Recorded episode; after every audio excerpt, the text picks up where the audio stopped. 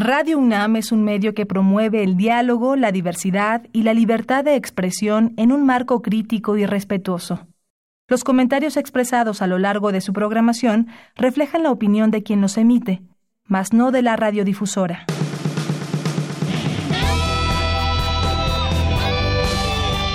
Prisma RU. Relatamos al mundo.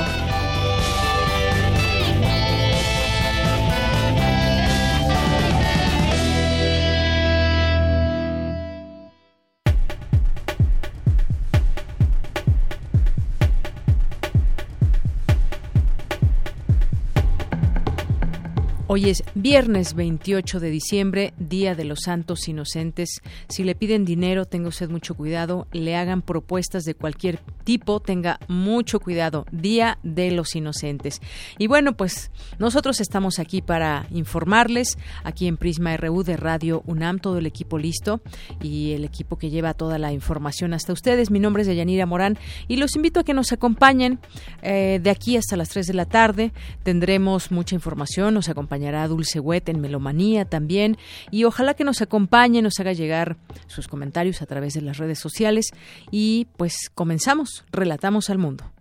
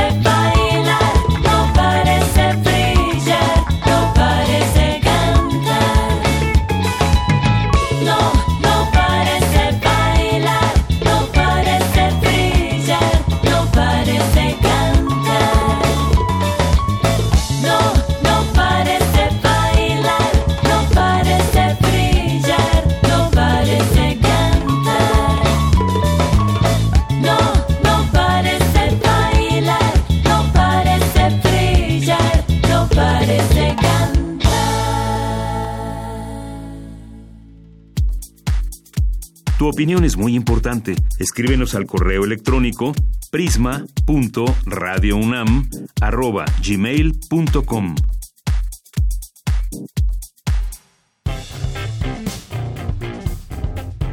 Campus RU.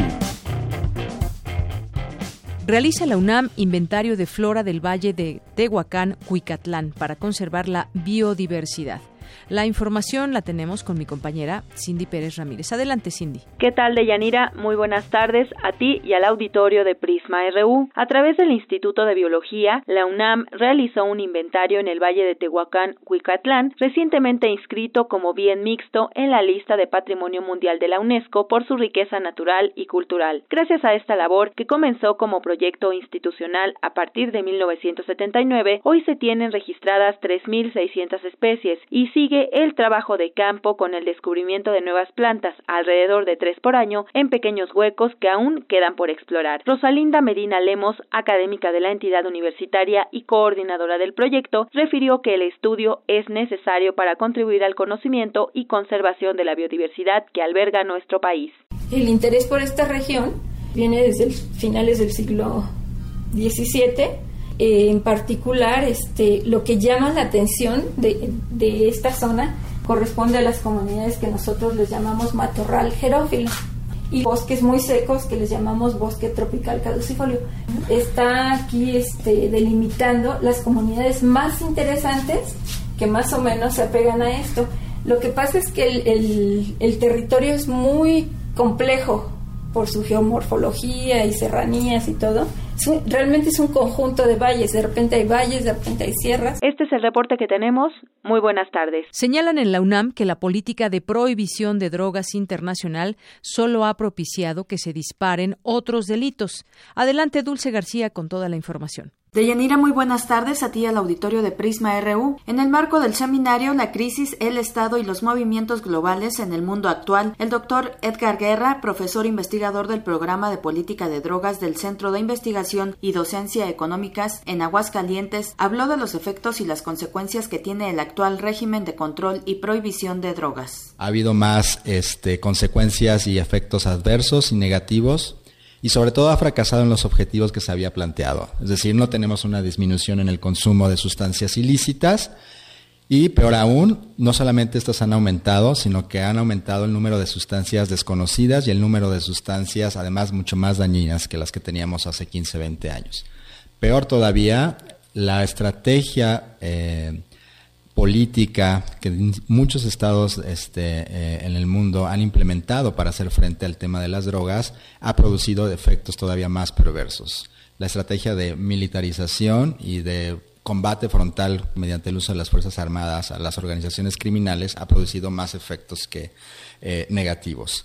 Entonces tenemos que este régimen internacional de drogas ha, por un lado, eh, producido efectos en el tema de la seguridad pública y por otro lado efectos negativos en el tema de la salud pública. Señaló que detrás de la política de prohibición de drogas internacional hay otros intereses. ¿no? Hay muchos estudios que nos hacen ver que en realidad fue una política que se fue construyendo históricamente con otros intereses y otros motivos. Intereses de control poblacional, intereses económicos, ¿no? auspiciados por las grandes eh, empresas farmacéuticas, juicios morales moralina detrás, etcétera. Dijo por otra parte que en México el uso del ejército para combatir a los cárteles de drogas empezó a aumentar otro tipo de efectos sociales, tales como una fusión entre el campo criminal y el campo social, así como entre el campo político y el campo criminal. ¿Qué quiere decir esto? Que en muchas comunidades donde se siembra amapola en Guerrero, por ejemplo, o donde se produce eh, heroína o goma de opio en Michoacán, las comunidades fueron capturadas, a veces cooptadas, no es lo mismo, por eh, las organizaciones criminales. Organizaciones criminales que en un contexto de guerra necesitaban también hacerse de muchos más recursos. Si ya había cierta connivencia entre organizaciones y algunas comunidades a partir de 2006 en muchas regiones del país y sobre todo en Michoacán, en Guerrero, esta convivencia se hizo muchísimo más estrecha. Hasta aquí el reporte. Muy buenas tardes. Porque tu opinión es importante, síguenos en nuestras redes sociales, en Facebook como Prisma RU y en Twitter como arroba PrismaRU. Queremos escuchar tu voz. Nuestro teléfono en cabina es 55 36 43 39. Nos encontramos con el escritor y periodista Mario Mendoza. Vamos a platicar de su último libro, pero también vamos a platicar, porque está aquí en México, él es colombiano, y queremos platicar con él de sus libros, de este libro que va a presentar también en la Feria del Libro de Guadalajara. Y nos encontramos Benito Taibo, director de Radio UNAM, y yo aquí con Mario Mendoza. ¿Cómo estás? Hola, un placer y encantado de estar en México, que es como mi segunda patria. Y, justamente hablando de esto y de esta fascinación por aquello que no entendemos, que no comprendemos, que no, que no está al alcance de nuestra mano, eh, sirve para la creación de mundos. Eh, tú hiciste una enorme y maravillosa creación de mundos con tu saga juvenil. Cuéntanos un poco este proceso. Eh, yo recorrí el nombre de la saga. El mensajero de Agartha. Yo recorrí todo el continente Benito e incluso vine a México. Vine a México un par de veces para hacer trabajo de campo. Eh, el primer volumen, justamente Zombies, arranca en México y arranca en el jardín de Edward James. Entonces yo fui a visitar el jardín de Edward James. James era amigo de Picasso, era un amigo de Dalí, era un surrealista, bueno, ahora que hablamos de, de pararealidades, ¿cómo olvidar el movimiento surrealista? ¿Verdad? Es un movimiento que se hizo unas preguntas increíbles y que condujo a Freud finalmente al inconsciente a unas conclusiones que realmente valen la pena. De hecho, yo creo que uno de mis sueños, si algún día fuera un individuo muy adinerado a mí me, y pudiera vivir de mi trabajo tranquilamente, yo pondría una oficina de asuntos surrealistas. ¿Verdad? Que era lo que tenía Breton. Breton puso una oficina de asuntos surrealistas en París y me sentaría en un escritorio a esperar gente que llegara a contarme cosas increíbles. ¿Te imaginas un banco, un, un banco de información en donde uno para un personaje lo que hago es sacar la historia 324 o la historia 14 ¿verdad? Y haría un banco de personajes y ahí empezaría a montar prácticamente todo un universo. Entonces yo vine a México y vine a México a uno de los sitios más maravillosos que por cierto le debo al hermano de Benito, le debo ese dato, eh, vine a mirar el estudio de Joaquín Clausel porque algo pasó en Clausel que no hemos podido entender. Clausel era un pintor mexicano de la década del 30, un tipo de pintor de caballete, mediocre, que realmente no tuvo mayor trascendencia, pero la teoría de, Paco puede ser cierta. Paco dice que en algún momento debió limpiar el pincel en el muro. E, e, hizo así como para seguir pintando y de pronto se dio cuenta que algo pasó en el muro y se fue por el muro y se fue por el muro y se fue por el muro y se fue una década por el muro y se fue 10 años alrededor, ¿verdad? Y realmente el estudio de Clausel es impactante porque son ventanas, ventanas como si uno estuviera en un computador y estuviera abriendo información, información, información. ¿Está, está Clausel en un estado alterado de conciencia? Seguramente sí. Eh, ¿Ingirió algo Clausel? No sabemos. Metió peyote, metió alguna cosa y se fue por el muro en una alucinación de más de una década, no tenemos ni idea, pero ahí hay Cristos, ahí hay eh, personajes de circo, hay, por ejemplo, yo creo que Clausel es un personaje para una novela mexicana alucinante, ¿verdad? Solo tomar notas sobre él sería increíble. Y hay ninfas y hay imágenes de agua, y Clausel se muere ahogado, entonces parecería como si su propia muerte está dentro del muro. Es una capilla sixtina mexicana realmente muy impactante. Entonces, no, no, ustedes la pueden visitar, ustedes que nos escuchan, está en Pino Suárez número 30, en el centro histórico. Exactamente, en uno de los lugares más bellos, ahí muy cerca del Zócalo. Uno va a pie desde, desde el Zócalo. Yo siempre que vengo voy, voy a ver eh, esa capilla sixtina, que así la llamo yo. Entonces, eh, yo vengo a ver a Clausel, vengo a investigar cosas, eh, vengo también a ver, voy hasta Gilitla en un viaje que yo creo que ya no se puede hacer porque esa es una zona muy difícil para, para entrar ahora. Y el lugar en el que vivió Edward James, que era un surrealista que sale de Europa, decide no ser más eh, escritor ni poeta y decide construir un jardín surrealista. Y el jardín está en Gilitla. No puede ser. ¿Verdad? Yo digo, pero esto no puede ser. 25 años construyendo un jardín que parece sacado prácticamente de los dibujos de Escher. Y ahí está, ahí está en el centro de la selva, están esas figuras fantasmagóricas que, era lo que hacía Clausel y está su casa en donde ahora funciona un hotel de paso para mochileros donde nosotros nos hospedamos eh, y fue bellísimo porque ahí están dibujos también de unos seres que parecen provenir de otras dimensiones, que eran los que lo atormentaban y él entraba en grandes depresiones, lloraba, ¿verdad? La gente que yo logré entrevistar que lo recordaba decía que eran depresiones de largas semanas en donde no se podía levantar de la cama y de pronto estaba otra vez bien, se duchaba y regresaba a trabajar en el jardín. Entonces, eh, esa saga arranca en México y termina en la Patagonia. Pasa por Colombia, pasa por Bolivia, pasa por Perú. Eh, me entrevisto con chamanes, viajo un poco por todo el continente tomándole la temperatura a esa suprarrealidad. Porque aquí tenemos que aclarar algo. Y es que cuando un muchacho lee Harry Potter, Está muy bien que lea Harry Potter, es una aventura maravillosa y extraordinaria, pero me pregunto yo si es un lector latinoamericano no agudizará eso su complejo de inferioridad en el sentido de creer que lo mágico, que las que los brujos y que los hechiceros están allá, son ingleses y son escoceses y están del otro lado del mar, cuando en realidad el continente más mágico es América Latina. Entonces yo también hice la saga para que el lector latinoamericano juvenil se dé cuenta que puede emprender una aventura extraordinario. Bueno, además eres un gran viajero y de ahí nace la curiosidad y muchas ideas, me supongo, para escribir de todo esto. No sé si estés de acuerdo, Benito, pero también me gustaría traer aquí al, al periodista y quisiera que nos des una opinión de, pues recientemente hemos tenido elecciones en varios lugares, entre ellos también hace poco en Colombia, en Brasil, en México. Pues, ¿cómo ves esta, este mapa que se va prefigurando? Y te lo pregunto también, eh, hace rato te decía yo por tu libro de, Satanás, en alguna entrevista decías que el Satanás de, de Colombia es el narcotráfico. ¿El Satanás de México cuál es?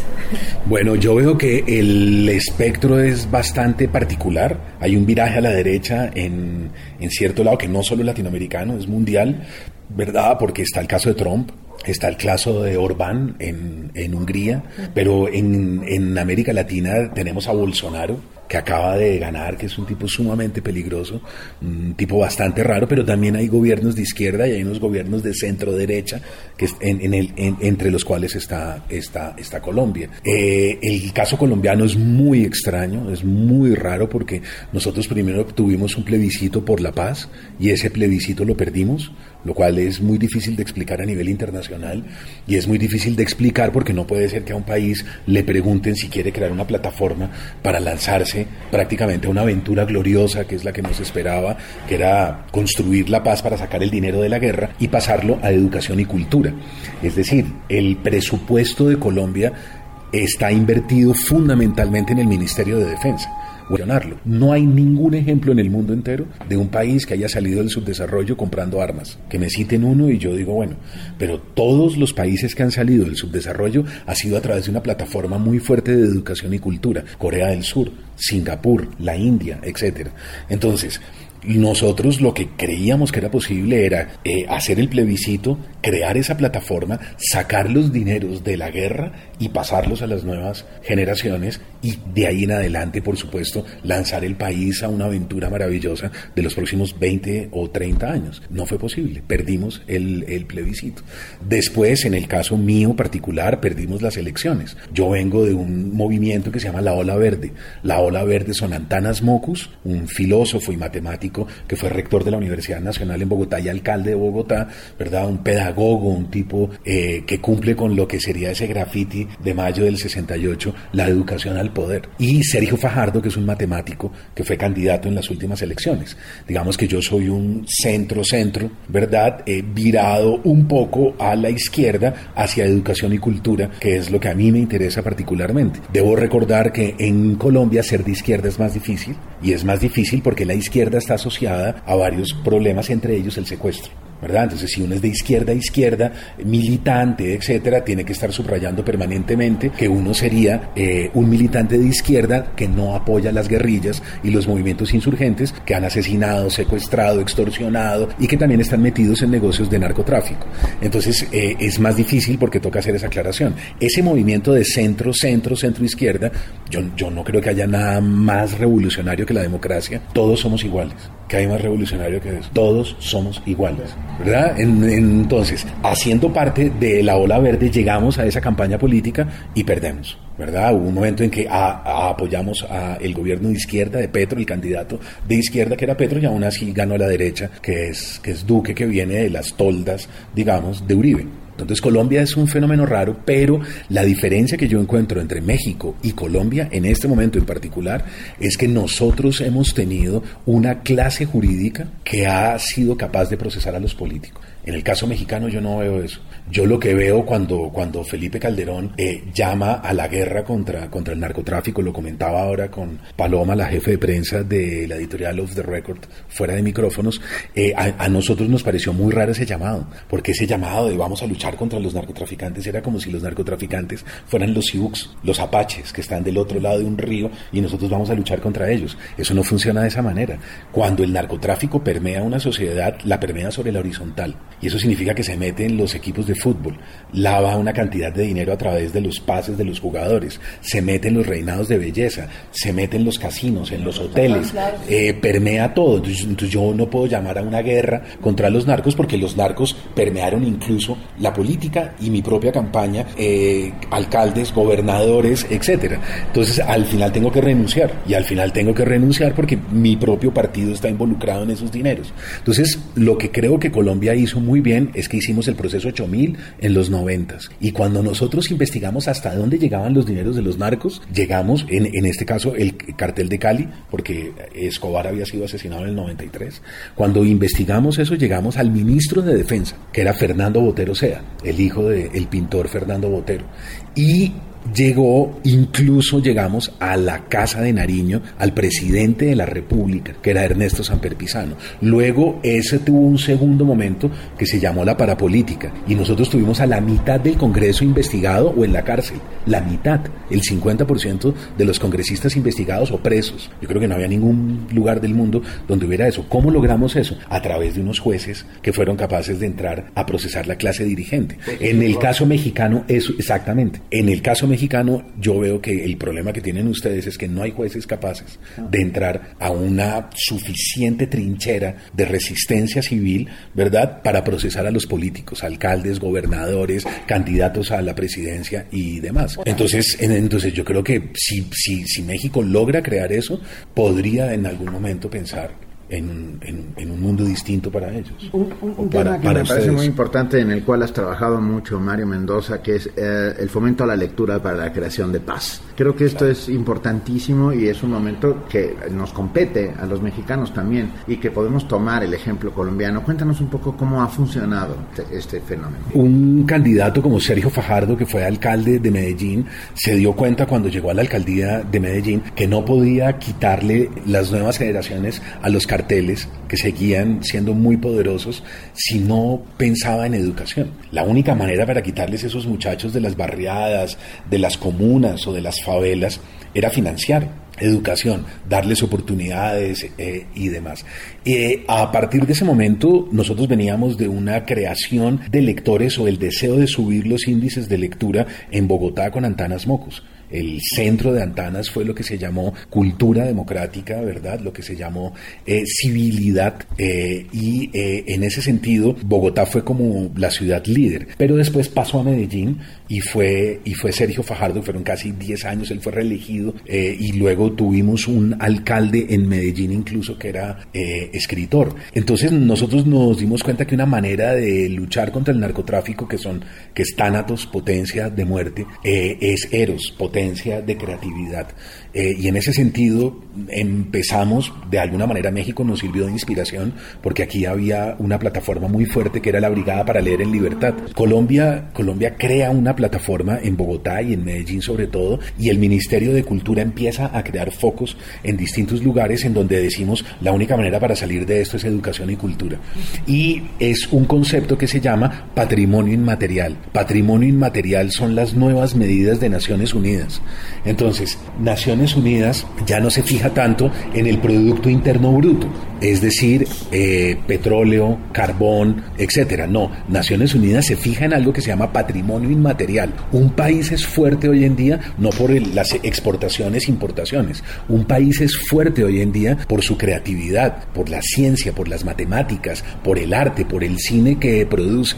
Entonces, patrimonio inmaterial va muy ligado a la tasa de lectura per cápita. En el caso colombiano era muy bajita, 1.6, 1.9, siempre estuvimos oscilando ahí al año. Eso bordea lo que se llama analfabetismo funcional, que es gente que sabe leer y escribir en teoría, pero que nunca pasa por una librería y nunca compra un libro. Un país que se desboca eh, por ahí es un país que va hacia la barbarie, hacia la ignorancia y hacia algo tan difícil como lo que citábamos ahora de eh, el nazismo y los movimientos de ultraderecha, etcétera. Entonces, eh, yo creo que la claridad con respecto al patrimonio inmaterial y la lectura fue lo que nos hizo a nosotros volvernos tan combativos como sociedad civil. Eh, y yo estoy permanentemente, como Benito lo sabe, porque hemos estado juntos en, en Colombia, hemos, nos hemos reunido con maestros y con estudiantes eh, en, en, en lugares en donde se nota la efervescencia de la lectura. Y es porque no nos parece suficiente con escribir los libros. Creo que el escritor no, no, no debe quedarse enclaustrado en su torre de cristal. Creo que debe salir a la sociedad a cumplir una función eh, poderosa de resistencia. Y Benito y yo tenemos, por casualidad, porque además creo que fue al mismo tiempo la misma consigna, que es leer es resistir. Es una forma de resistencia civil contra el capitalismo depredador. Entonces, si el capitalismo impone unas lógicas, la resistencia civil a través de la, de la lectura impone otras.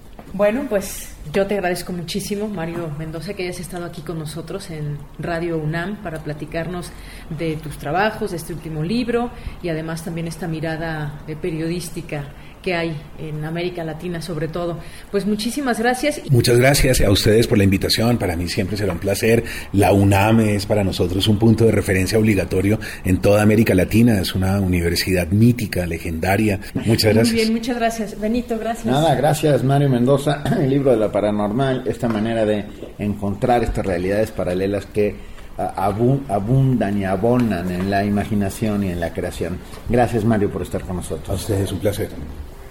Porque tu opinión es importante, síguenos en nuestras redes sociales, en Facebook como Prisma RU y en Twitter como arroba PrismaRU.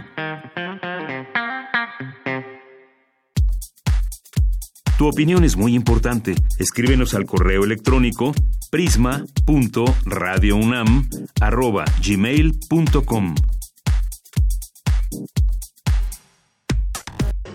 Prisma RU. Relatamos al mundo.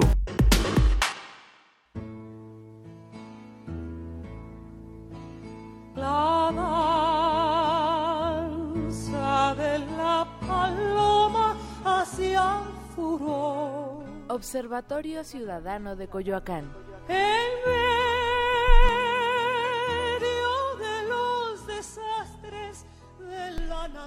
Bien, pues ya estamos aquí en este espacio del Observatorio Ciudadano de Coyoacán que tenemos todos los viernes y me da muchísimo gusto, como siempre, recibir a Guillermo Zamora, periodista, ya lo conocen. Gracias por venir, Guillermo.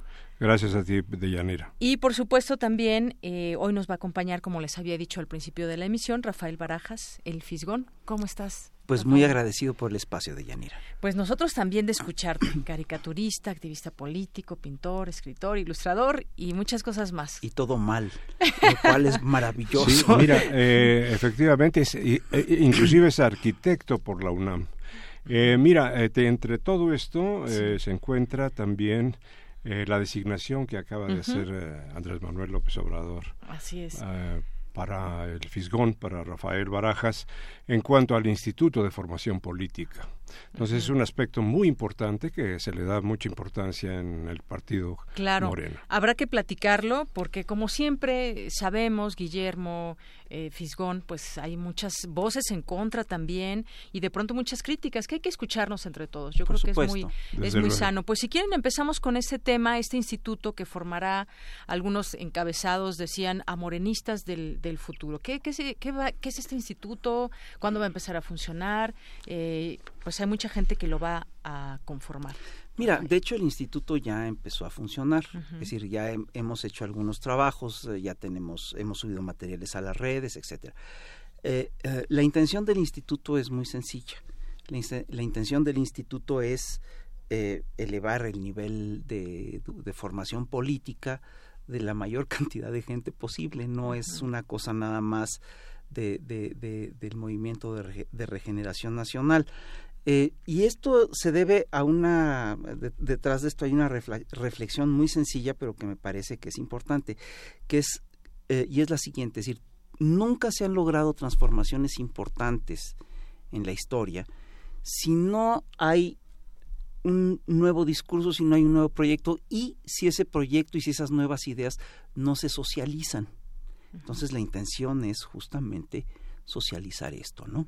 Así es, socializarlo y en este en este sentido, pues el objetivo será muy claro, según lo que he leído, que es un espacio para formar cuadros con jóvenes preparados, honestos, con principios, eh, lo cual pues hace mucha falta en este país, sobre todo en la parte de los jóvenes que desafortunadamente muchos jóvenes en este país se han ido por otras vías. Sí, mira, ocurre una cosa muy curiosa. En los este en, en los en las últimas décadas hemos estado viviendo nosotros en México y en prácticamente todo el planeta, bajo un modelo que, entre otras cosas, ha favorecido el individualismo, que ha, eh, entre otras cosas, acabado, ha, convertido el debate político en un debate de élites y, y, y, en muchos sentidos ese debate ha perdido eh, calidad.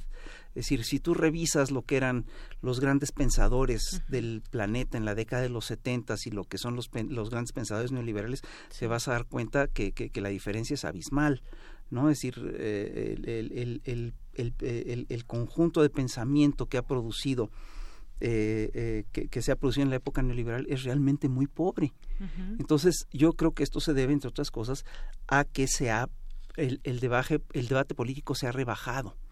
Y yo creo que tenemos la obligación de construir una suerte de debate público abierto y, e importante. Yo estoy convencido de que, la, de que sí se puede construir una suerte de inteligencia colectiva, de que mientras más voces participan, más este el, el, debate más se enriquece. Y creo además que estamos en un periodo de cambios muy importantes. Y yo sí creo que se han ido construyendo narrativas de una y otra parte, es decir, las narrativas son muy importantes en todo proceso político.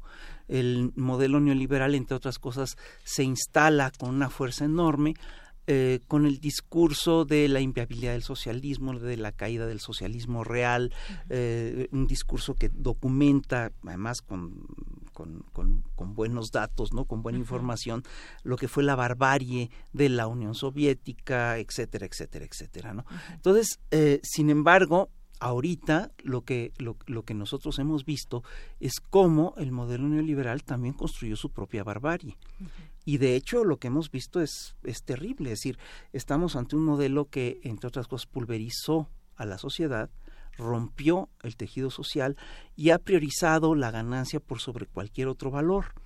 Entonces, yo sí creo que tenemos que cambiar esas lógicas. Es decir, efectivamente, como tú decías hace un rato, eh, hay muchos jóvenes que están metidos en lógicas súper individualistas a los que de repente, bueno, no jóvenes, es decir, hay, e, e, esto ha permeado mucho a todos los niveles de la sociedad y muchos jóvenes solo han vivido la era neoliberal y solo han eh, solo se han nutrido de estos valores. Es el referente inmediato que, Así es. Y yo sí creo que es tiempo de cambiar esto, porque yo estoy convencido de que los valores de la sociedad son mucho más importantes que los de los individuos. Decía Margaret Thatcher que toda sociedad está conformada de individuos.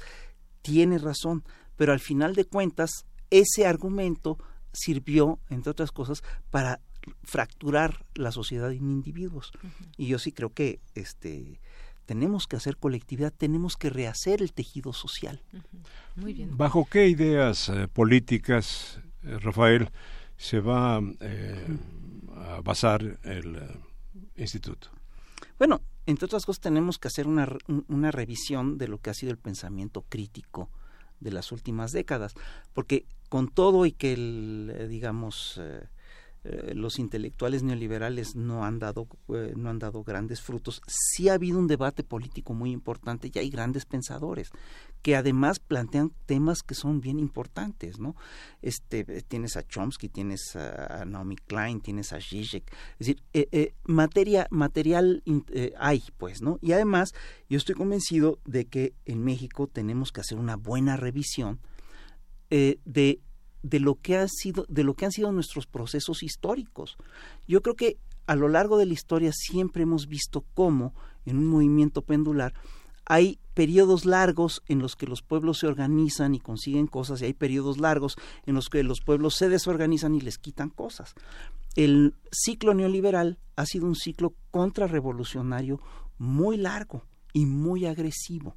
Entonces, básicamente lo que tiene que hacer el instituto eh, bueno, una de, una de, las tareas del instituto es divulgar lo que han sido las, las los diversos procesos de transformación qué ha vivido el país, qué pasó con la independencia, qué pasó con el movimiento de los liberales en el siglo XIX, qué pasó con la Revolución Mexicana y tiene que hacer un análisis ya mucho más detallado de qué es lo que ha implicado la contrarrevolución neoliberal.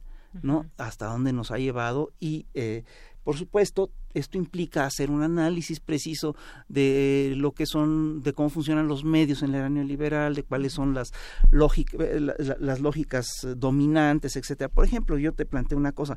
Lo yo estoy convencido de que lo que estamos viviendo es un proceso de renovación muy importante. Y estos procesos siempre implican un contragolpe eh, la contrarrevolución ahí está, va a venir, se están organizando, todavía no saben muy bien cómo hacerlo, pero ahí están. Muy bien. Y bueno, eh, ya iremos platicando, ojalá que lo, lo podamos eh, platicar en otro momento cuando ya pues esté completamente conformado, se pueda hablar mucho más de, de, los resultados que ha dado este instituto, si te parece bien. Por aquí nos escribe José Luis Sánchez, que envía un cálido saludo a Rafael Barajas, una felicitación por su nombramiento, junto con otros grandes de la vida pública para crear el instituto que formará más éticamente a los nuevos políticos que necesita México. Un comentario de José Luis Sánchez. Hay otros temas, hay otros temas que también eh, quisiera compartir. Hace unos momentos acaba de dar una conferencia de prensa Andrés Manuel López Obrador y dice que habrá mando único para atender orígenes de la inseguridad y la violencia. Todos los tendrá eh, una reunión de seguridad en Palacio Nacional. Habrá un informe mañanero, como antes, hay que recordarlo, cuando era jefe de gobierno. También dijo que el eh, ejercicio y la marina, el, perdón, el ejército y la marina seguirán como hasta ahora, ya que no hay condiciones para enfrentar la violencia que se vive el país. Eh, todo eso lo dijo hace unos unos minutos y todos los días habrá una reunión de seguridad. Vamos a escuchar parte de lo que dijo hace unos momentos López Obrador. Por supuesto. Esto desde luego tiene que ser transitorio, pero en el inicio de gobierno vamos a actuar de manera conjunta para que de acuerdo a mis facultades se pueda contar con el apoyo del ejército y la marina en lo que tiene que ver con garantizar la seguridad interior en el país. Bien, pues fue parte de lo que dijo. Dijo que sería irresponsable que la Marina y el Ejército regresen ahora a sus cuarteles y eh, dejar a la gente indefensa. Como sabemos, pues hay una situación muy fuerte en el tema de inseguridad en el país, con ligada al crimen organizado, al narcotráfico. En su momento hubo la crítica de cómo el ejército está en las calles, que esa no es su función. Sin embargo, pues va a permanecer por lo pronto. Y el mando único creo que, pues algo que, que también habremos de comentar. ¿Cómo ves? Sí, por supuesto. Mira, eh, lo que tenemos que recordar es que sí ha habido un deterioro paulatino de lo que han sido las condiciones de seguridad de la nación. Digo, esto no se dio de la noche a la mañana y los cambios tampoco se pueden dar de la noche a la mañana. Es decir, llevamos treinta y tantos años instaurando un modelo económico establecido, definido, y no lo podemos cambiar de la noche a la mañana. Y lo mismo ocurre con la seguridad eh, pública. Digo, hay toda una serie de, de este de, de, de redes de control que están establecidas, eh, que, que, se han ido estableciendo eh, de, de, manera clara a lo largo de 20 o 30 años, bueno, y sobre todo desde que Calderón declaró la guerra contra el narcotráfico. Y obviamente cambiar esta situación no es fácil y sobre todo no la vas a cambiar eh, estrictamente a través de lo que son los aparatos de control eh, policiaco y, es decir, eh, eh, es decir, entre otras cosas lo que tenemos que hacer es cambiar todo el modelo y, y tratar de corregir las razones que están en el origen del crecimiento de la delincuencia, porque hasta ahorita lo que hemos vivido es son las lógicas de lo que se llama el populismo punitivo, es decir, eh, por un lado eh, eh, eh, se, se, establece un modelo económico que hace que la delincuencia crezca de manera desmesurada y aquí si yo no creo estar equivocado, yo estoy convencido de que todas y cada una de las políticas económicas que se han seguido han contribuido de manera importante al crecimiento de la delincuencia. Y te voy a poner un ejemplo muy, muy sencillito. Por ejemplo, veamos lo que ocurre en el campo mexicano. En el campo mexicano se estableció desde hace tiempo que todo, que, el campo tiene que ser autosuficiente, es decir, que el campo tiene que, que, el campo tiene que ser rentable, ¿no? Y le quitaron todos los subsidios a, los productores agrícolas. Ocurrió con esa política lo mismo que ocurrió en el resto de América Latina, que los campesinos o los productores agrícolas entonces se tienen que dedicar a producir lo que sí es rentable. Y en el campo ocurre una cosa muy curiosa porque cada mm, territorio tiene digamos, ventajas y desventajas. Entonces, por ejemplo, Estados Unidos tiene un granero natural en el Middle West y además tiene una infraestructura muy importante. Entonces, son los grandes productores de granos del planeta. Lo mismo ocurre en Argentina. Pero tú tienes, por ejemplo, que México entonces es muy, México es ineficiente eh, para la producción del maíz si lo comparas con los productos, con, la producción norteamericana. Sin embargo, este es el país del maíz. Aquí domesticamos al maíz. Aquí producimos un maíz de excelente calidad. El maíz no tiene por qué ser barato. Eso no tiene por qué ser el parangón para, para los productos del campo. Eh, para lo que sí es competitivo el mercado mexicano es, por ejemplo, para la papaya, para el chile, etc. Pero no es competitivo, por ejemplo, para el arroz comparado con Vietnam, no es competitivo con la piña comparado con Tailandia, etc. Entonces, lo que acaba ocurriendo es que los campesinos mexicanos siempre siembran, eh, terminan dedicándose a cultivos que sí son rentables. Cuando hablas de, entre los cultivos más rentables están, por supuesto, los que son ilegales. Entonces, todo eso, por supuesto, si queremos cambiar la política de seguridad, la, situación de inseguridad de la nación, tenemos que empezar tocando esos temas. Claro. Perdón. Cuando hablas eh, para, de cambiar el modelo, ¿a qué te refieres? Mira, me refiero exactamente a toda una serie de cosas que ya planteó López Obrador. Eh, por ejemplo, el modelo neoliberal camina sobre lógicas muy claras, todas ceñidas al consenso de Washington. Por ejemplo, en el modelo neoliberal se impulsan las privatizaciones, en el modelo neoliberal se impulsan los tratados de libre comercio, en el modelo neoliberal se impulsa este, la eliminación de los subsidios, se impulsa el achicamiento del Estado. Es decir, son toda una serie, hay un el, consenso de Washington es un decálogo y cada uno de los puntos del decálogo le ayudan al modelo de libre comercio. Si tú revisas el programa de Andrés Manuel, es un proyecto, eh, te, vas a dar cuenta que es un programa que se sale de estas lógicas. Por ejemplo, si se busca, por ejemplo, eh, eh, si se habla de, ya no se habla de privatizaciones, al contrario, se habla de buscar políticas energéticas que este, le sirvan a la nación, se habla de fortalecer el mercado interno. es decir, son políticas que realmente implican un cambio muy importante a nivel nacional. Y pongo como ejemplo el caso de la reforma energética y el caso de Pemex, que pues bueno, eh, se ha dejado, digamos, no morir, pero sí afectar a, Pemex. Ahora entonces en esta lógica que nos platica se tendría que eh, incentivar el apoyo a Pemex, por ejemplo, y revisar también esta reforma energética. Así tendría que ser, ¿no? Si claro, por, supuesto. Ahora, eh, eh, regresando a lo que estábamos platicando hace un ratito, es decir, el modelo neoliberal lleva implantando, se lleva implantando desde hace 36 años. Es decir, no va a ser posible cambiar esto de la noche a la mañana. Es decir, y además hay que recordar cómo se han hecho estas transformaciones los eh, implementadores del, del, sistema lo han hecho con mucha paciencia y con mucha calma.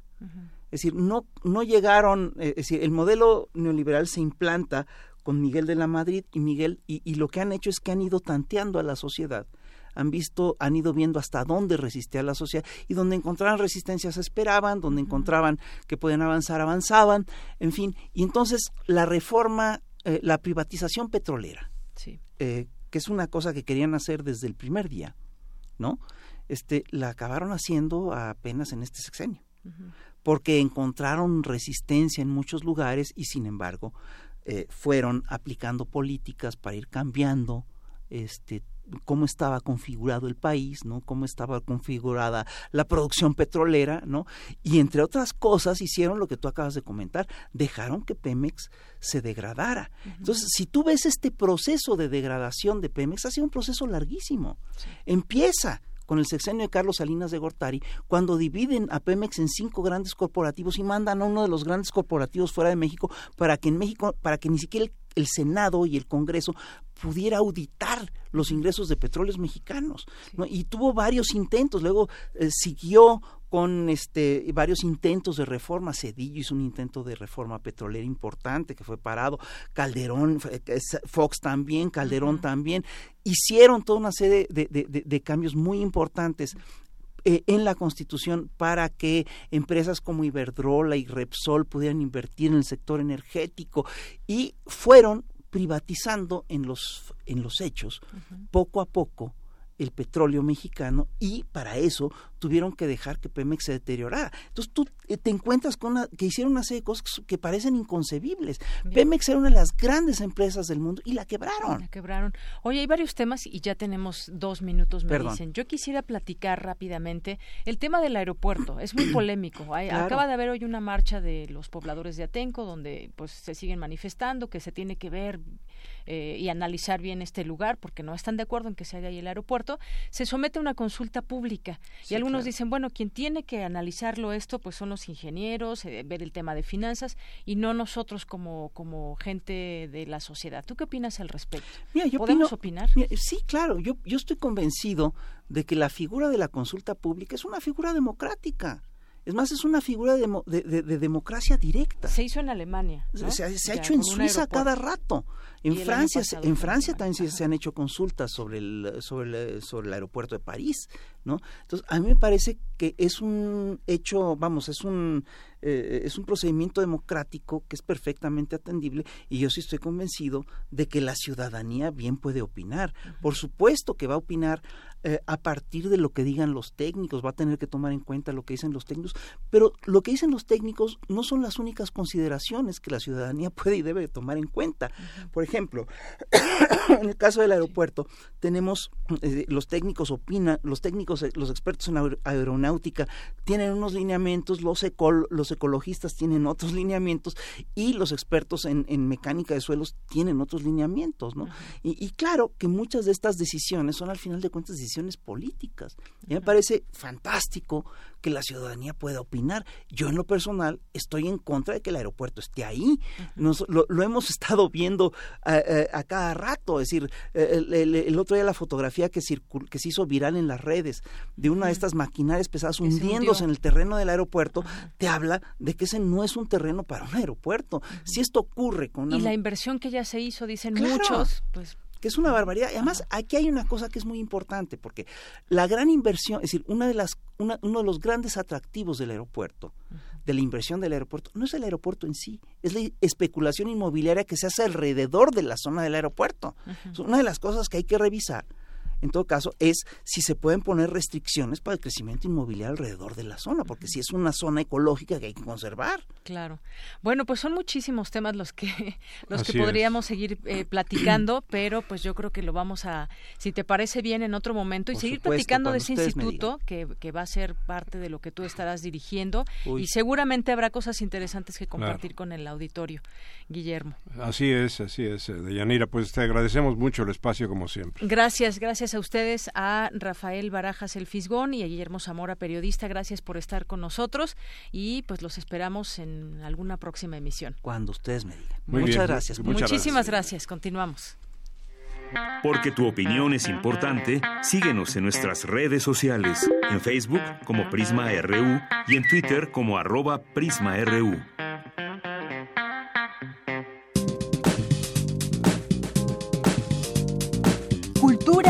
RU.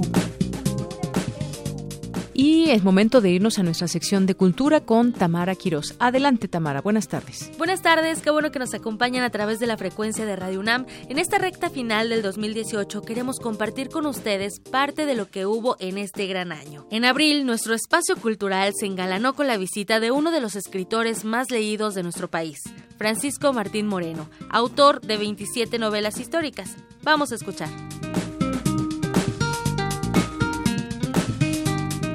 Y ya estamos en la sección de cultura con Tamara Quiroz. ¿Qué tal, Tamara? Muy buenas tardes. Deyanira, muy buenas tardes a ti y a todos los que nos acompañan a través de la frecuencia de Radio UNAM.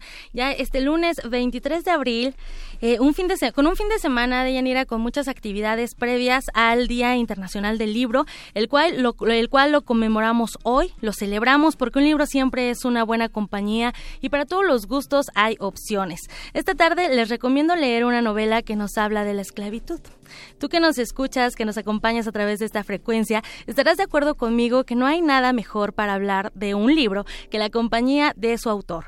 Por eso hoy en esta cabina nos visita Francisco Martín Moreno. Él es conferencista, columnista, en diversos diarios, tanto nacionales como internacionales, y autor de novelas históricas. Francisco Martín Moreno, bienvenido a este espacio. Muchas gracias. Bueno, me siento conmovido. La UNAM es mi casa, ahí estudié, y estar con ustedes de veras este me llena de alegría. Pues bienvenido a tus micrófonos entonces, Francisco. Eh, eres un escritor prolífico, más de 26 novelas te avalan, más de 26, y ahora nos vienes a hablar de tu trabajo más reciente, México esclavizado, una novela en donde nos transportas principalmente a Yucatán mediante un hilo conductor muy peculiar. Platícanos acerca de este libro, ¿por qué hablar de la esclavitud? Bueno, cuando terminé mi, mi más reciente libro, que era eh, México engañado, eh, todo lo que no dice tu libro de texto gratuito. Fue una revisión exhaustiva de lo que dicen los libros de texto y lo que no dicen los libros de texto. Ahí me encontré que habían una gran cantidad de vacíos que, que me llamaron muchísimo la atención para novelarlos, ¿no?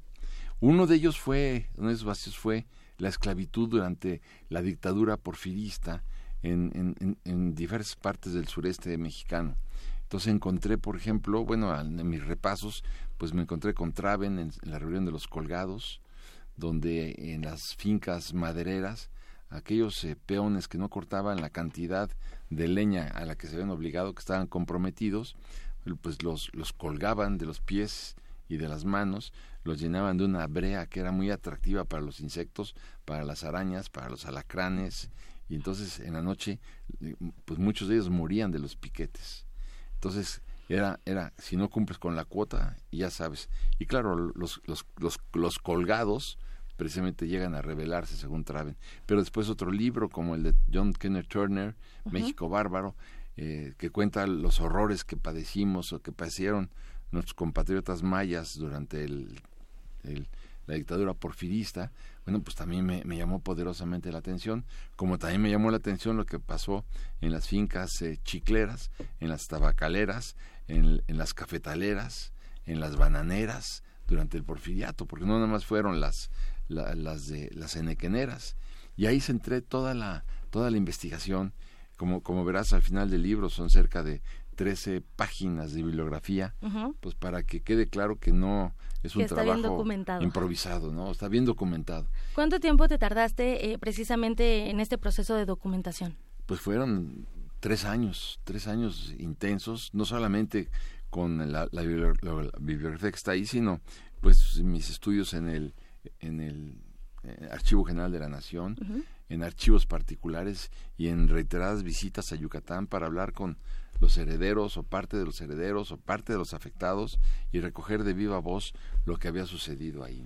Eh, mencionas eh, mucho el, el, enequén como, bueno, conocido por los mayas como ki y también como una planta sagrada, ¿no? Por, por su bajo costo, bueno, por todas las propiedades que tiene por, y, por otros fue conocido como el oro verde por su bajo costo de producción y por toda la, ventaja de las fibras, ¿no? Así es, y, y hay que ver que precisamente cuando eh, se dan cuenta, a ver, en, en, el siglo XIX, eh, en los Estados Unidos, las máquinas trilladoras, las que, con las que cortaban el trigo, las pacas de trigo las ataban con alambres. Estos alambres se los tragaban las vacas y se morían las vacas desangradas. Hasta que inventaron la cordelería yucateca, estos, estos mecates tan maravillosos hechos con enequén, y que entonces empezaron a, pues a enrollar las pacas de trigo en los Estados Unidos, la International Harvester, con, con, los cordeles yucatecos. Así es. Y entonces empezaron a crecer, digamos, los cultivos, pero sobre la base de quitarles a los a los indígenas mayas sus territorios que eran antiguos que eran eran el patrimonio de generaciones y generaciones para industrializar para industrializar para tener más superficies de cultivo Así es. y claro los iban engranando a sistemas esclavistas hasta que estalla la guerra de castas como una protesta ante eso no y ves a un clero que el clero se niega a, también a apoyar a los indígenas y, así empieza la evolución, la guerra, y ahí vemos esta coyuntura terrible de que en 1846-47, cuando estalla la guerra entre México y los Estados Unidos, bueno, eh, los, los, gobiernos yucatecos van a ver al presidente James Polk en Washington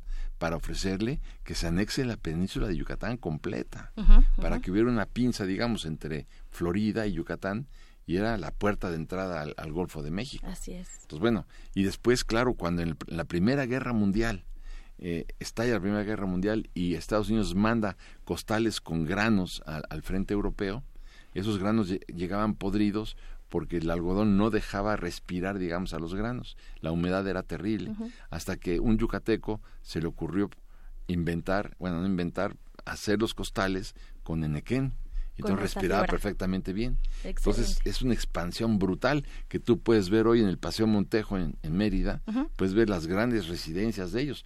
Pero además la cordelería también fue un éxito notable porque esos cordeles los utilizaban para atracar los barcos en este en, los puertos, los acorazados, los submarinos, los, los barcos de guerra, ahí, ahí atracaban con el, las cordeles, las cuerdas gruesas de Enequén. Entonces, claro que, y, y Enequén nada más había en Yucatán, por más que lo trataban de producir en Cuba, por más que lo trataban de producir en Filipinas, solamente se daba en el clima. Así es, en el clima de Yucatán. Y esto lo retratas muy bien en tu libro. al iniciar esta conversación yo decía que hay un hilo conductor eh, bastante diferente. Hay mucha pasión entre Olegario Montemayor, hijo de precisamente un hacendado eh, muy famoso y poderoso en Yucatán, y Marion, una inglesa.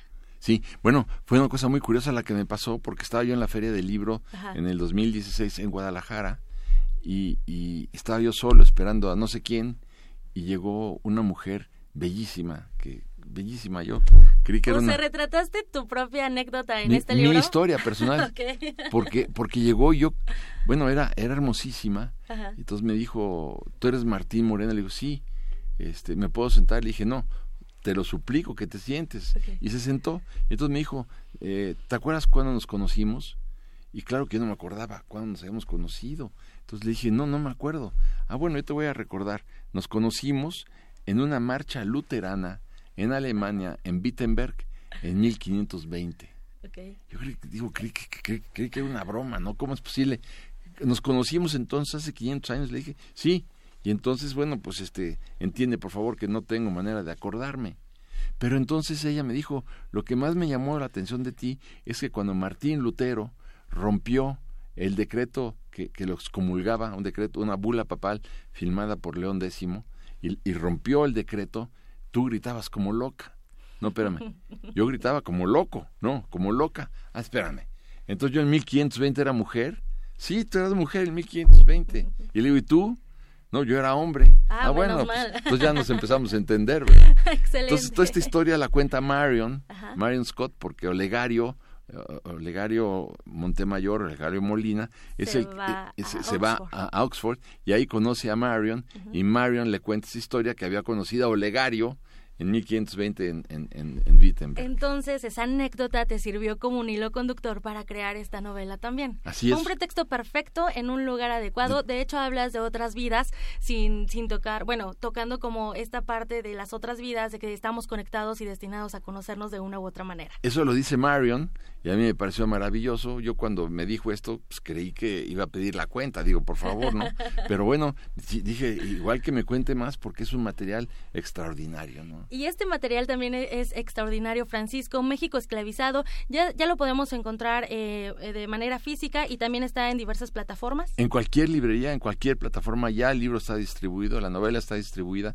Es importante que vean lo que pasó, no solamente en Yucatán, porque es la historia de la esclavitud en, en el Congo belga, en las haciendas algodoneras de los Estados Unidos, en las cafetaleras en el Caribe, en fin, van a poder ver lo que pasaba en todos aquellos años en un contexto erótico exquisito. Muy erótico y muy exquisito, precisamente. Y creo que también es importante tomar en cuenta nuestra historia y más en este, en este 2018 conocer más de nuestra historia. Pues sí, porque tenemos una memoria muy corta y por que eso no se nos olvide. es muy importante que no se nos olvide, no se nos olvide que eh, en 1976 el populismo de Luis Echeverría produjo una devaluación catastrófica.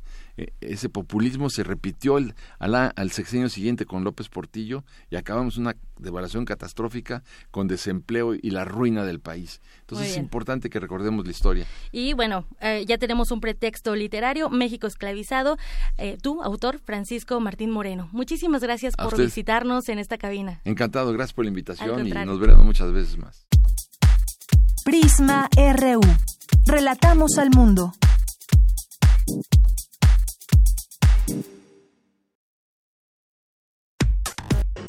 Prisma RU. Relatamos al mundo. Porque tu opinión es importante, síguenos en nuestras redes sociales, en Facebook como Prisma RU y en Twitter como arroba PrismaRU. Científico explica qué son las ondas gravitacionales. La información, adelante con mi compañera Cristina Godínez. Albert Einstein, en la teoría general de la relatividad, apuntó la posible existencia de las ondas gravitacionales.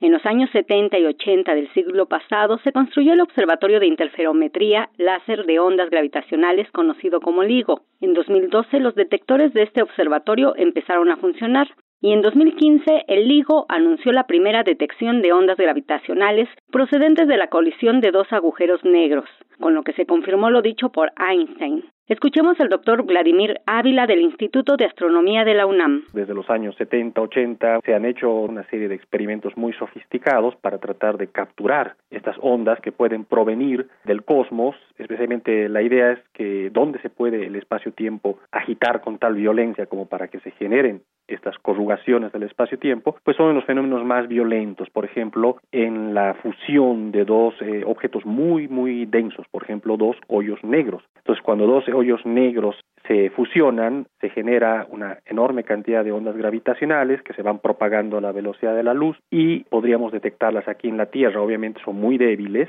y desde los años 70, 80 pues se han empezado a construir detectores. El más importante es justamente el LIGO, que es el que a partir del año pasado ha empezado a detectar por primera vez estas ondas. De hecho, se han detectado ya tres objetos en estos últimos dos años. Para el investigador, el descubrimiento es muy importante porque con él se abre una nueva ventana para explorar el cosmos. Ahora, una vez que se puede detectarlas, se abre toda una nueva ventana para la astrofísica para estudiar el cosmos. Nosotros estudiamos el cosmos con la luz, con la radiación electromagnética que nos llega de los astros y del medio que hay entre ellos. También recientemente se puede estudiar el universo con otro tipo de información que nos llega, que son los neutrinos, partículas que prácticamente no interactúan con nada y que también se han logrado detectar aquí en la Tierra. Y bueno, ahora se nos abre una tercera forma de explorar el cosmos, que es a través de las ondas gravitacionales, que es también una cierta evidencia de que algo está pasando, de por ejemplo cuando hay fusiones de objetos muy compactos, y entonces esto nos permitirá ahora hacer un montón de estudios sobre las propiedades del espacio-tiempo, las propiedades de los objetos que producen estas ondas gravitacionales. Para Radio UNAM, Cristina Godínez. Relatamos al mundo. Relatamos al mundo. Las galaxias fantasmas son estrellas que no emiten suficiente luz, por lo que es difícil observarlas con cualquier telescopio. Pero ahora, gracias a Osiris, un instrumento que forma parte del proyecto Otelo del Gran Telescopio Canarias en España, se han podido detectar 11.000 objetos con líneas de emisión más completo hasta la fecha, entre ellos estas galaxias fantasmas, por lo que con este teleacercamiento se podrá conocer mejor la formación y evolución de estos conjuntos de estrellas. Y en la concepción, diseño y construcción de Osiris participaron investigadores del Instituto de Astronomía de la UNAM, como Jesús González, director de dicho instituto e integrante original del equipo Osiris y del proyecto Otelo, quien señala que los resultados que han obtenido son únicos ya que se lograron a través del telescopio más grande y potente en su tipo, óptico infrarrojo, que consta de un espejo primario de 10.4 metros de diámetro y que se encuentra instalado en la isla española de La Palma. Además, resaltó, Osiris es un instrumento diseñado y optimizado para la detección de líneas de emisión de gas ionizado, las cuales son una característica común de las galaxias con una gran tasa de formación estelar. El instrumento Osiris se diseñó específicamente con la idea de optimizarlo para utilizar filtros sintonizables. Entonces es el primer instrumento que utiliza filtros sintonizables en un gran telescopio. Por eso también hace el catastro único. El sueño del astrónomo es poder escudriñar todo el cielo al mayor nivel de detalle y por eso vamos a seguir haciendo telescopios más grandes, instrumentos más sofisticados en tanto, José Antonio de Diego, también investigador del Instituto de Astronomía, señaló la dificultad para determinar cuántas de estas galaxias no se habían observado antes. Sin embargo, a partir de una correlación cruzada con otros catálogos que están haciendo, calculan que probablemente no se habían detectado entre 4.000 y 6.000, por lo que la búsqueda continúa. Básicamente estamos buscando galaxias que se llaman de formación estelar, que son las que emiten líneas de visión, y viajeros. Cuando nos vamos hacia atrás en el tiempo o en la distancia, podemos ver que las galaxias, todas prácticamente, son, tienen líneas de emisión, pues son galaxias jóvenes y están formando estrellas en este momento. Osiris, resaltan los investigadores, representa esa ventana de observación equivalente a una treceava parte de la luna llena, en una zona que ha sido vista por otros telescopios y de esta manera completar la información y saber qué tipo de objetos tenemos. Hasta aquí la información. Muy buenas tardes. Tu opinión es muy importante. Escríbenos al correo electrónico prisma.radiounam@gmail.com. Relatamos al mundo.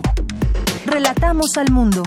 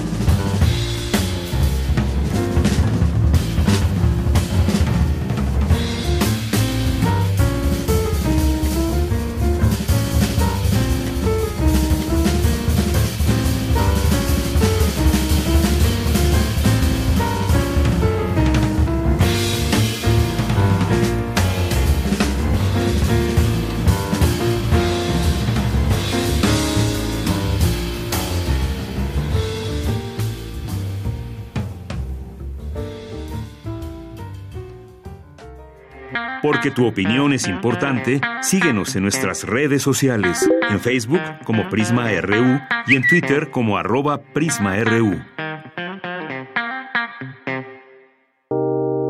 Poesía RU. ¿Qué tal si deliramos? Eduardo Galeano.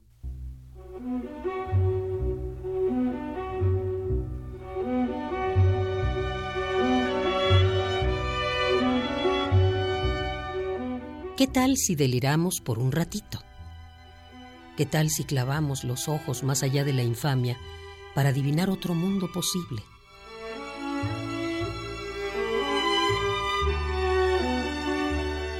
El aire estará limpio de todo veneno que no provenga de los miedos humanos y de las humanas pasiones.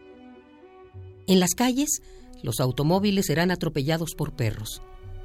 La gente no será manejada por el automóvil ni será programada por la computadora, ni será comprada por el supermercado, ni tampoco será mirada por el televisor. El aire estará limpio de todo veneno. El televisor dejará de ser el miembro más importante de la familia y será tratado como la plancha o la lavadora.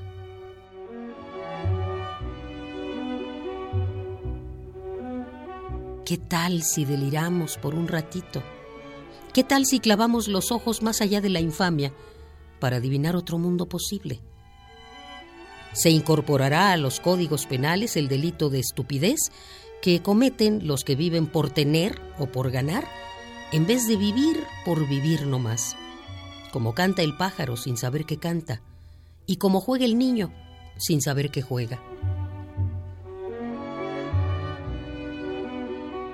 En ningún país Irán presos los muchachos que se nieguen a cumplir el servicio militar, sino los que quieran cumplirlo. Nadie vivirá para trabajar, pero todos trabajaremos para vivir. Los economistas no llamarán nivel de vida al nivel de consumo, ni llamarán calidad de vida a la cantidad de cosas compradas. Los cocineros no creerán que a las langostas les encanta que las hiervan vivas los historiadores no creerán que a los países les encanta ser invadidos. Los políticos no creerán que a los pobres les encanta comer promesas.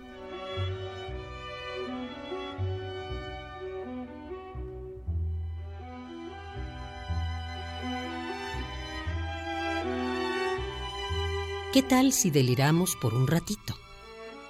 La solemnidad se dejará de creer que ella es una virtud y nadie, nadie tomará en serio a nadie que no sea capaz de tomarse el pelo a sí mismo. La muerte y el dinero perderán sus mágicos poderes y ni por defunción ni por fortuna se convertirá el canalla en virtuoso caballero. La comida no será una mercancía, ni la comunicación un negocio, porque la comida y la comunicación son derechos humanos.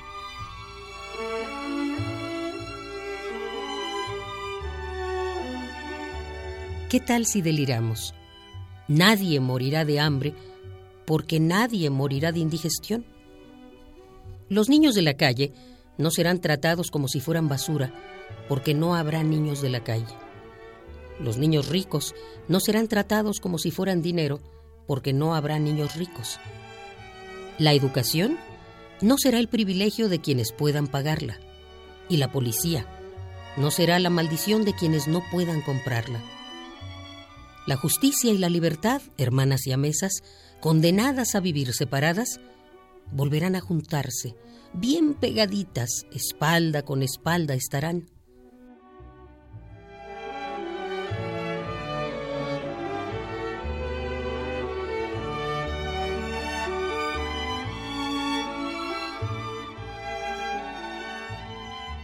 ¿Qué tal si deliramos por un ratito? ¿Qué tal si clavamos los ojos más allá de la infamia para adivinar otro mundo posible? En Argentina, las locas de Plaza de Mayo serán un ejemplo de salud mental, porque ellas se negaron a olvidar en los tiempos de la amnesia obligatoria. La Santa Madre Iglesia corregirá algunas erratas de las tablas de Moisés y el sexto mandamiento ordenará festejar el cuerpo. La Iglesia también dictará otro mandamiento que se le había olvidado a Dios. Amarás a la naturaleza de la que formas parte. Serán reforestados los desiertos del mundo y los desiertos del alma. Los desesperados serán esperados y los perdidos serán encontrados, porque los primeros se desesperaron de tanto esperar y los segundos se perdieron por tanto buscar. Seremos compatriotas y contemporáneos de todos los que tengan voluntad de belleza y voluntad de justicia. Hayan nacido cuando hayan nacido y hayan vivido donde hayan vivido, sin que importe ni un poquito las fronteras del mapa ni las fronteras del tiempo. Seremos imperfectos, porque la perfección seguirá siendo el aburrido privilegio de los dioses. Pero en este mundo, en este mundo chambón y jodido, seremos capaces de vivir cada día como si fuera el primero y cada noche como si fuera la última.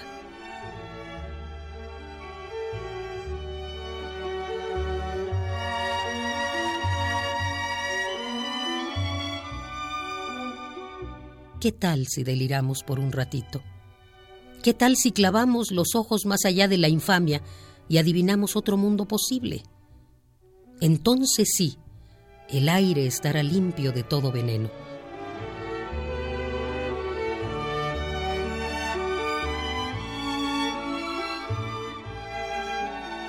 ¿Qué tal si imaginamos? Eduardo Galeano.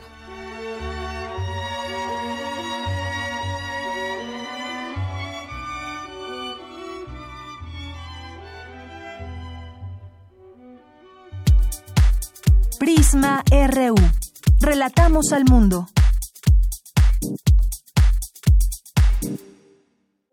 Queremos escuchar tu voz. Nuestro teléfono en cabina es 55 36 43 39. Melomanía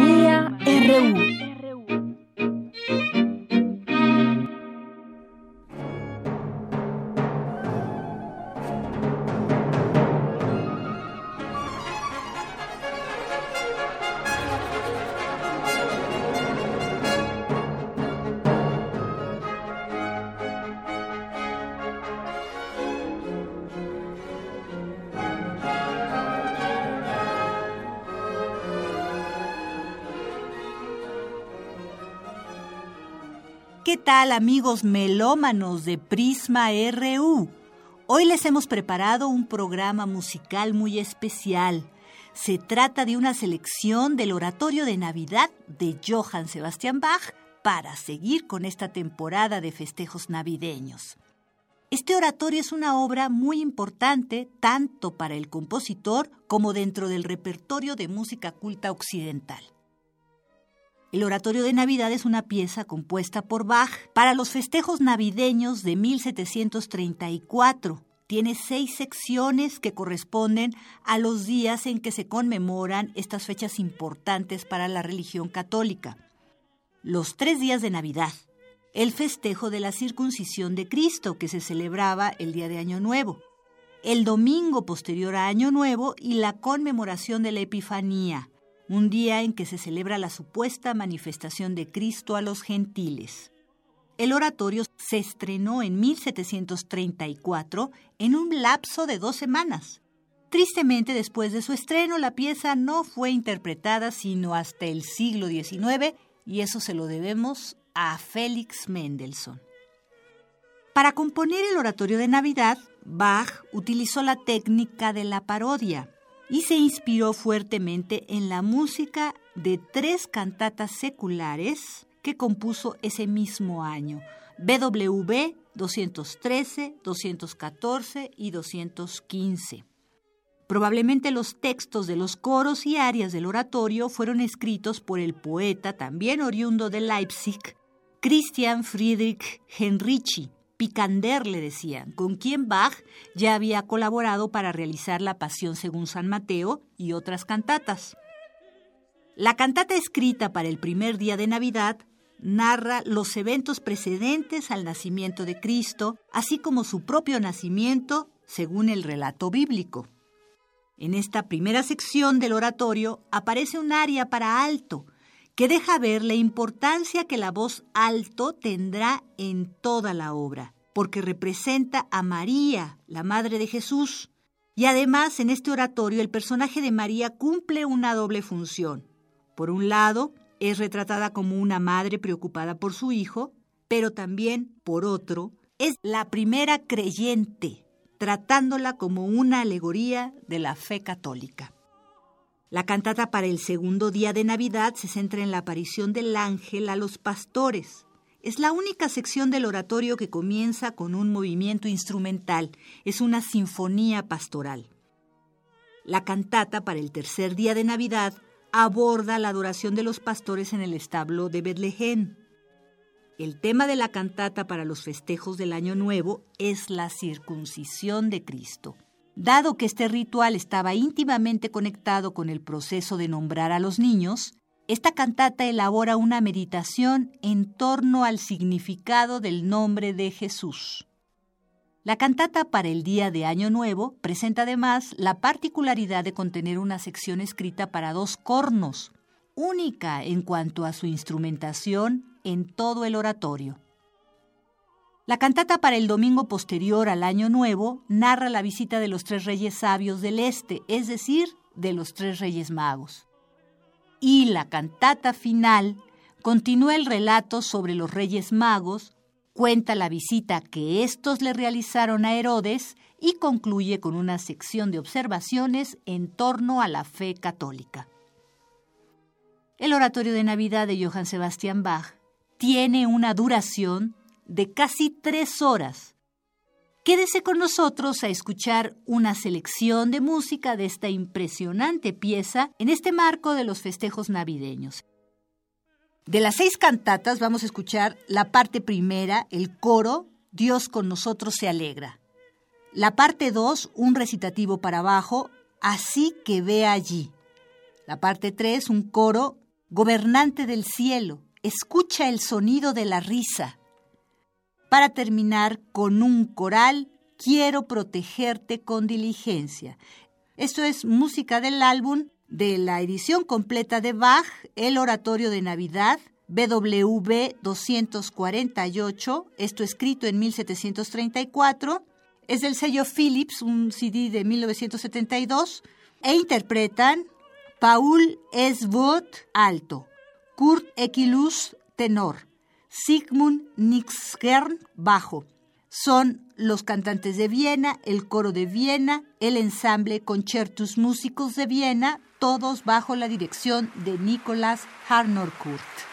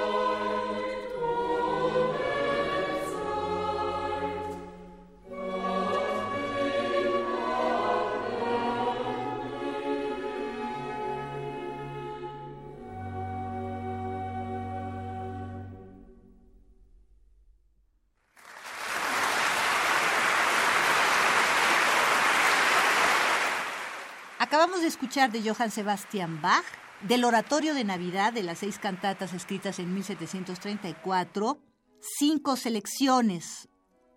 La primera fue un coro de la primera parte, Dios con nosotros se alegra. De la parte 2 escuchamos el recitativo para abajo, así que ve allí.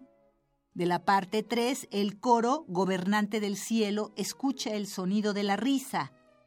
Y de la última parte, el coral, Quiero protegerte con diligencia. Esto fue un álbum Philips de 1972, la edición completa de Johann Sebastian Bach, con Paul Eswood en el alto, Kurt Equilus tenor, Sigmund Nimscher bajo, los cantantes de Viena, el coro de Viena, el Concertus Musicus de Viena, todos bajo la dirección de Nicolás Harnoncourt. Gracias por su atención. Hasta la próxima.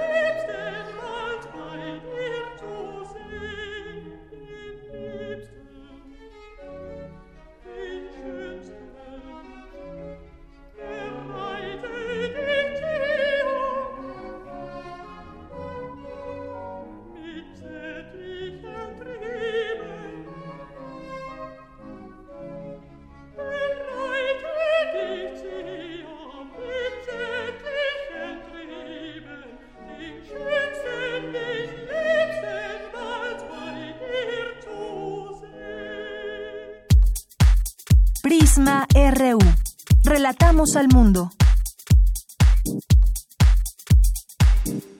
Queremos escuchar tu voz. Nuestro teléfono en cabina es 55 36 43 39. Porque tu opinión es importante, síguenos en nuestras redes sociales, en Facebook como Prisma RU y en Twitter como arroba PrismaRU.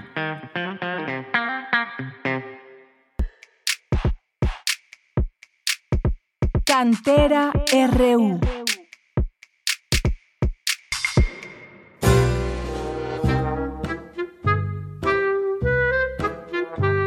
Salvador Yeret Vadillo Enríquez, estudiante de la Facultad de Química de la UNAM, obtuvo el tercer lugar en la prueba de los 400 metros superficie en el Mundial Universitario de Nado con Aleta 2018 que se realizó en Belgrado, Serbia. Conozcamos más a este campeón y eminente universitario.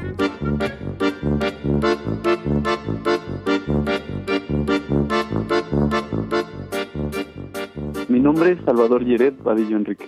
Nací 5 de junio de 1990 en la Ciudad de México. Cuando era pequeño a mí me gustaba muchísimo jugar cosas que tuvieran que ver con correr, saltar, eh, cuestiones físicas. Y en cuanto a juegos de mesa, me gustaban muchísimo las damas inglesas.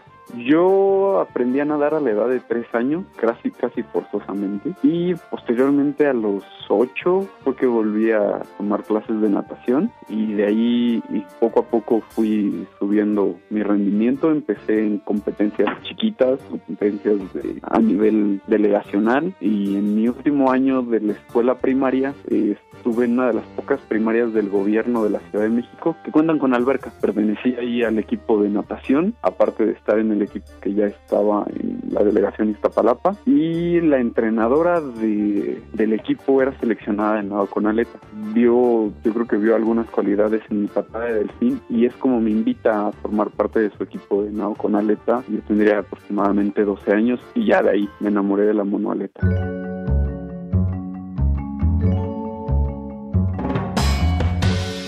El nado con aletas se separa de las actividades acuáticas, se considera más bien una actividad subacuática, en la que empleamos una monoaleta y un snorkel en las pruebas de superficie. Y hay, prue- hay una prueba que es la prueba reina de, de la velocidad, que es nadar 50 metros en apnea, sin, sin respirar por debajo del agua. Otra prueba que se nada por debajo, pero respirando a través de un tanque pequeño de buceo que se sostiene con los brazos en la parte de, enfrente y las pruebas de aguas abiertas. En los últimos años también se desarrolló la prueba de dialetas que consiste en nadar crawl con las aletas que todo el mundo conoce. Eh, es muy poco conocido y muy poco desarrollado el nado con aleta en el país por muchas cuestiones. Sin embargo, en países como Colombia o en varios países de Europa es una disciplina ya más reconocida desconocida. Yo estudié la carrera de química de alimentos en la Facultad de Química en la UNAM. Actualmente estoy en proceso de titulación por tesis, y un poquito pausado porque un doctor Landa de la Facultad de Medicina me invitó a colaborar con él en un proyecto de investigación que tiene eh, dentro de CONACYT para desarrollar dos posibles antibióticos para un protozoario y pues le dije que sí, aceptaba y estoy ahorita realizando la investigación en la parte de síntesis orgánica en, en el posgrado de la Facultad de Química. Bueno, a mí me gustan muchas actividades. Había momentos en los que tenía que reprimirme en hacerlas por la falta de tiempo, pero a mí me gusta mucho el cine, me gusta mucho la literatura, sobre todo la poesía. Una de las cosas que a mí me fascinan, aunque pueda sonar un poco contradictorio a la cuestión deportiva, es la cerveza, tanto sensorialmente como la parte de la producción.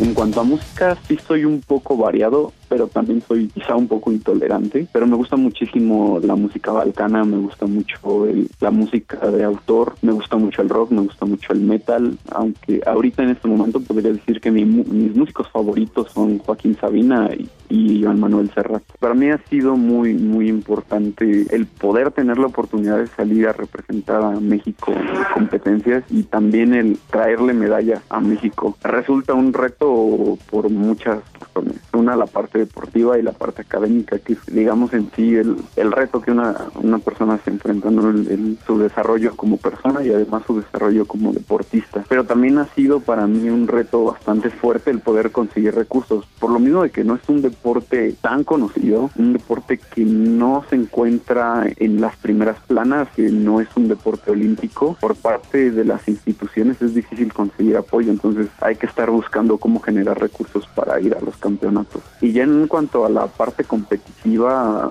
se necesita mucha mucha fuerza psicológica porque los competidores internacionales antes de que uno se enfrente con ellos en el agua, desde antes ya están buscando destrozarte de manera psicológica, que te miran en la forma en la que se ponen de- al lado de ti, como cuchicheos que se hacen antes de pasar al- a los bancos de salida, sobre todo en los mayores. Como la experiencia que yo tuve como juvenil, los juveniles tienden a ser competidores más nobles, la mayoría somos novatos cuando estamos en esa área, pero ya cuando se enfrenta contra la primera fuerza es difícil. La primera vez que me subí a un podio mundialista, que fue en el 2014, entre los rumores que se decían en las gradas era cómo es posible que un mexicano se encuentre en el podium si este deporte es de europeos. Cositas así son las que me llenan de satisfacción. Yo puedo estar agradecido con muchísimas personas, por todos los problemas que he tenido que cruzar a lo largo de mi carrera deportiva. La lista sería inmensa pero sí he de agradecerle a algunas personas muy puntuales. En primer lugar sería mi madre, que fue la que me impulsó desde el inicio a ser deportista de alto rendimiento. Eh, segundo lugar, y, pero no menos importante, al profesor Raúl Porta, que me entrenó durante nueve años, que desafortunadamente falleció en el 2016. A mi actual entrenador, Julio César Fuentes, es entrenador de natación de la UNAM, y en general a las autoridades de la universidad, tanto de mi facultad como del deporte, porque me han apoyado sobre todo en los últimos años de mi carrera, que ha sido cuando he tenido mejores resultados.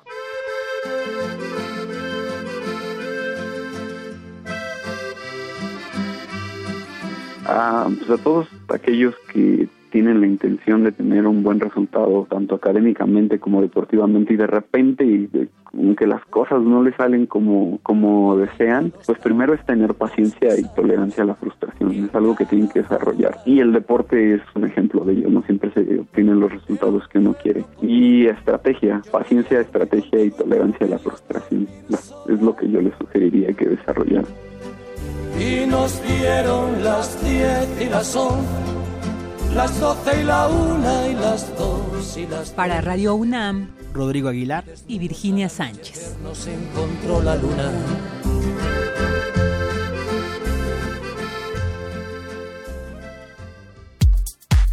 Prisma RU. Relatamos al mundo. Queremos escuchar tu voz. Nuestro teléfono en cabina es 55 36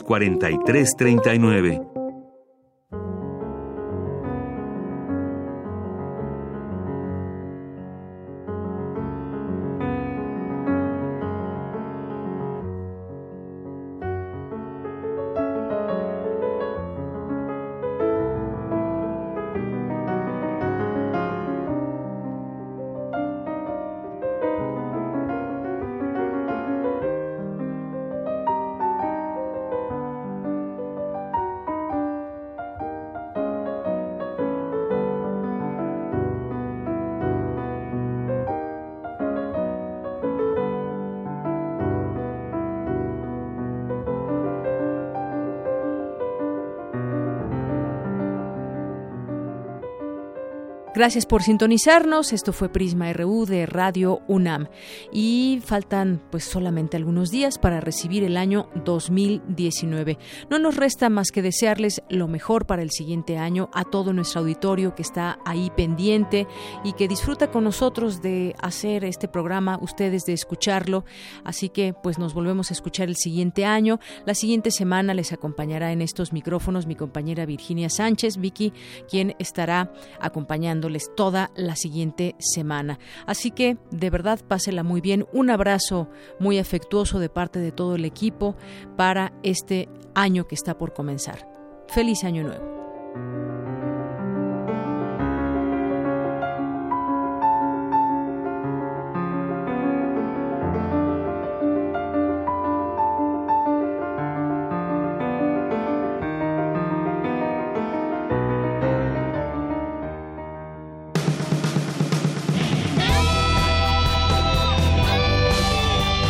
Prisma RU. Relatamos al mundo.